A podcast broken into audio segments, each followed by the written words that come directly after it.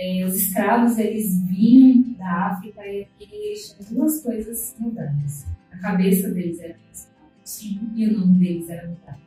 Porque o nome africano, normalmente, ele traz um, um significado. Tinha a ver, inclusive, assim, com a personalidade da pessoa. Né? A pessoa Sim. recebia, é, normalmente, esses nomes né, eram atribuídos por essas famílias, por essas tribos, para aquela pessoa como uma missão. Né? Então, o nome, o nome era escolhido assim: é, você vai ter esse nome porque você veio para essa família para ter essa missão. E aí, isso era tirado deles. Sertão Chique, a sua plataforma de saúde, comportamento,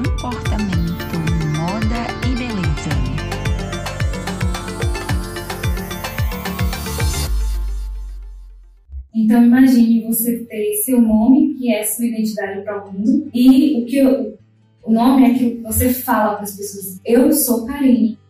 Quem é Karine? Karine é uma mulher negra, jornalista, e vai falando. Pronto, eu sou Karine. Quando eu vejo Karine, é aquela, com cabelo assim. Karine, Karine é aquela, menina negra do, do nariz assim. E você tem isso tirado. Como se a sua estética fosse errada. Então, para mim, foi muito doloroso. E a gente acaba vendo em diversos momentos da história o cabelo, é, e, enfim, como uma forma de resistência mesmo, sabe? Então, até hoje, ter o cabelo cacheado, até hoje, você se compreender, se colocar como é uma forma de resistência. É, eu ouvi uma vez, né, ou falando, ai, porque comigo não é preconceito, e com ela que tem cabelo cacheado é preconceito. E eu falei só o seguinte, quantos ancestrais vocês sofreram, foram trazidos, chicoteados, enfim, toda uma dívida histórica. Não é reparar o que foi feito, porque o que foi feito está feito, mas é reparar é, e dar perspectiva para aquelas pessoas que tiveram a liberdade tolhida, tiveram os direitos desde o início desse país tolhido. Então, é dar caminhos para que elas possam chegar mais longe ou chegar até o mesmo lugar que as pessoas estão. É, por exemplo, pessoas trabalhando, donos de negócio, quantos negros tem, quantos brancos? É igual? E é interessante você falar sobre essa questão de você estar tá com seu cabelo escovado hoje, né? De, desse direito de escolha, porque às Sim. vezes também eu sinto assim, que a nossa negritude é muito negada se você tiver do cabelo que não seja aquele cabelo que as pessoas hoje em dia atribuem para você, Sim. né? Então, assim, é, a gente tem que ter consciência de que o que a gente quer é a liberdade de usar o nosso cabelo da forma que a gente quiser. Se eu quiser usar lace, é uma grande questão. É entender que eu uso porque eu gosto e não porque Isso. tem um padrão. Ah, Karine, mas você gosta por quê? Porque eu gosto de todos os jeitos. Por exemplo, é, eu tinha luz no cabelo, aí já me criticaram. É, querida, está tentando sempre aquecer, segundo que eu ouvi. Ah, porque você está chegando, tentando chegar mais perto do estereótipo de loiro mesmo que eu ficasse loira, né, tanana, eu, não, e eu não ia chegar ao padrão. A gente tem que entender que é um padrão inalcançável. Porque a minha pele não é branca. Então, mesmo que eu pinte meu cabelo de loiro platinado. Sim, sabe? e o fato também de você pintar o seu cabelo de loiro platinado não indica que você quer se tornar branca. Claro que não. Mas é que você quer experimentar, você quer ser diferente. Porque é como quem bota o cabelo rosa, então Sim. você quer virar Barbie Pois é, aí quer alcançar o padrão da virar Pois é, quer virar um periquito. Não é isso, é, as pessoas têm que começar a entender que a gente também tem escolhas. E assim, por mais que eu tente me embranquecer, os brancos sabem quem eles são. E eles sabem quem nós somos. Então, não adianta, mesmo a pessoa de pele mais clara, né, é, um negro de pele mais clara, não adianta, os brancos sabem que são. Então, na hora do preconceito, ele é negrês. Eu queria que você dissesse se você chegou a perceber o que, que isso é forte na igreja. Olha só, é, igrejas tradicionais, meus amigos crentes me perdoem, mas é a verdade. Igrejas tradicionais têm mais esse, essa coisa segura. Eu fui procurar na igreja de onde eu vim, é, o estatuto, né? E eu encontrei coisas sobre cabelo. E aí eu descobri que foi assim, é, Eles fizeram o estatuto e já vai para a igreja. Aí as mulheres, os pastores falam, não aceito. Não vai rolar esse estatuto aqui não, porque era tipo assim, mulheres não podem estar com cabelos extravagantes, é, coisas assim, roupas e tal, maquiagem, não podia, pintar unha. Mas falava sobre cortar cabelo, sobre pintar cabelo, sobre usar o cabelo. O que é um cabelo extravagante? Meu cabelo cacheado chama atenção. Eu chega primeiro. Pois é, então você já não podia ser crente dessa igreja. E aí o que, é que acontece? Elas falaram, não, não vai rolar isso aqui. E aí, porque os homens tinham, parece que, duas coisas. Eles não podiam usar bermuda e deixar a barba crescer. A mulher tinha, tipo, duas folhas. Ah, então. Então, assim, além do recorte racial, dentro da igreja, você percebeu que tinha um recorte de gênero que pesava sobre essas mulheres. Mas aí vem a questão das mulheres resistindo, que era uma coisa que eu não esperava. Vou ser bem sincero, eu não esperava. Teve um momento que me deu aquela, aquele bloqueio. Porque eu falei, meu Deus, eu cresci aqui. E aí, o que acontece? Eu também sofri preconceito dentro da igreja. Eu vim de Salvador, que é, um, é uma igreja muito mais aberta, até por ser uma capital, até por, não que, né, é, por ser uma capital no sentido de, as pessoas entendem que Salvador, você encontra muita diversidade.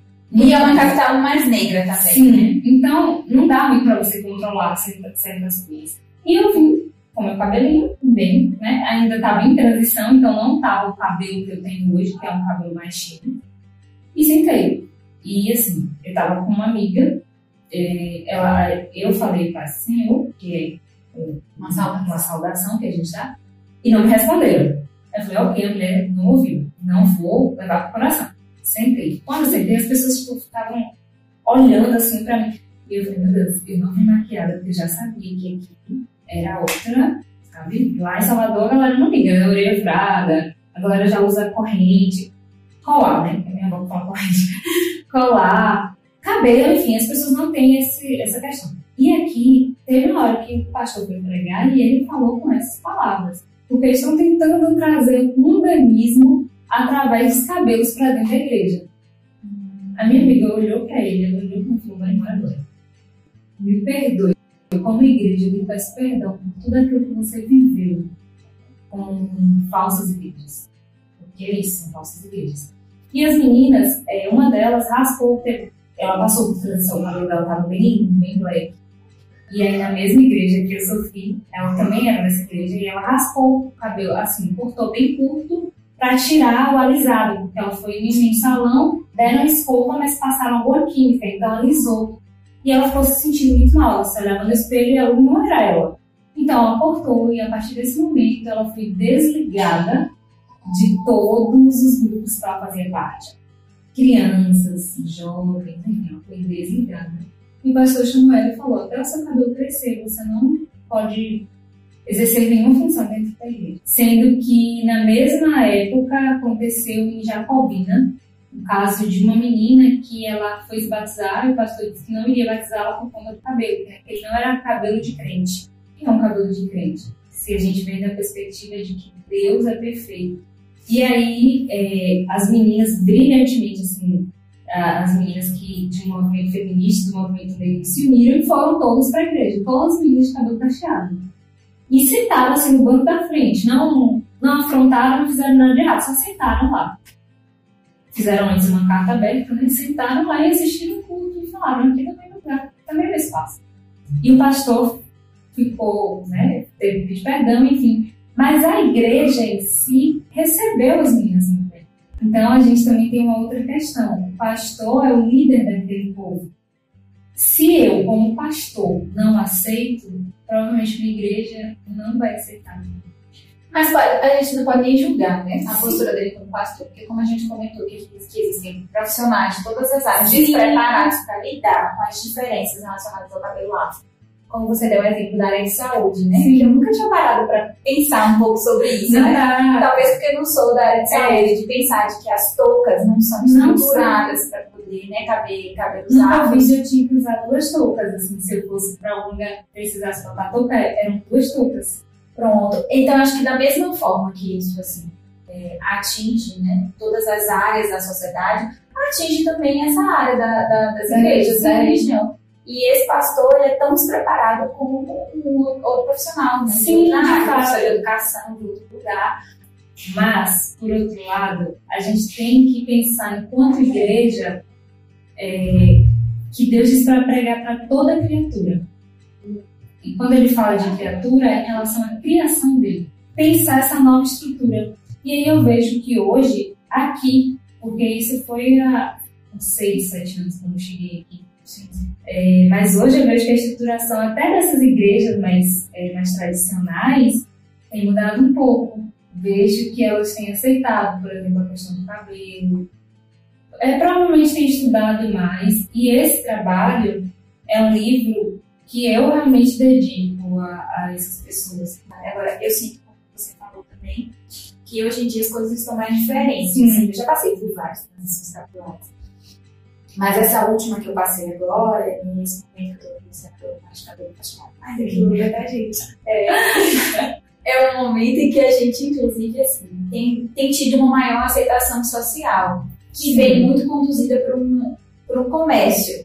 Né? Sim, com certeza. Porque, assim, eu brinco muito que eu falo isso assim, há, há 10, 15 anos atrás era muito difícil você Achar cabelo um caprichado, creme. porque você não tinha creme, você não tinha shampoo, É. você não tinha é, tratamentos mesmo para cabelos cacheados, né? E, e isso fazia com que você realmente nem reconhecesse o seu cabelo, né? Porque você tinha o seu cabelo, era- quem tinha cabelo cacheado tinha cabelo justamente ressecado, Sim, era muito difícil quebradinho, achar, realmente.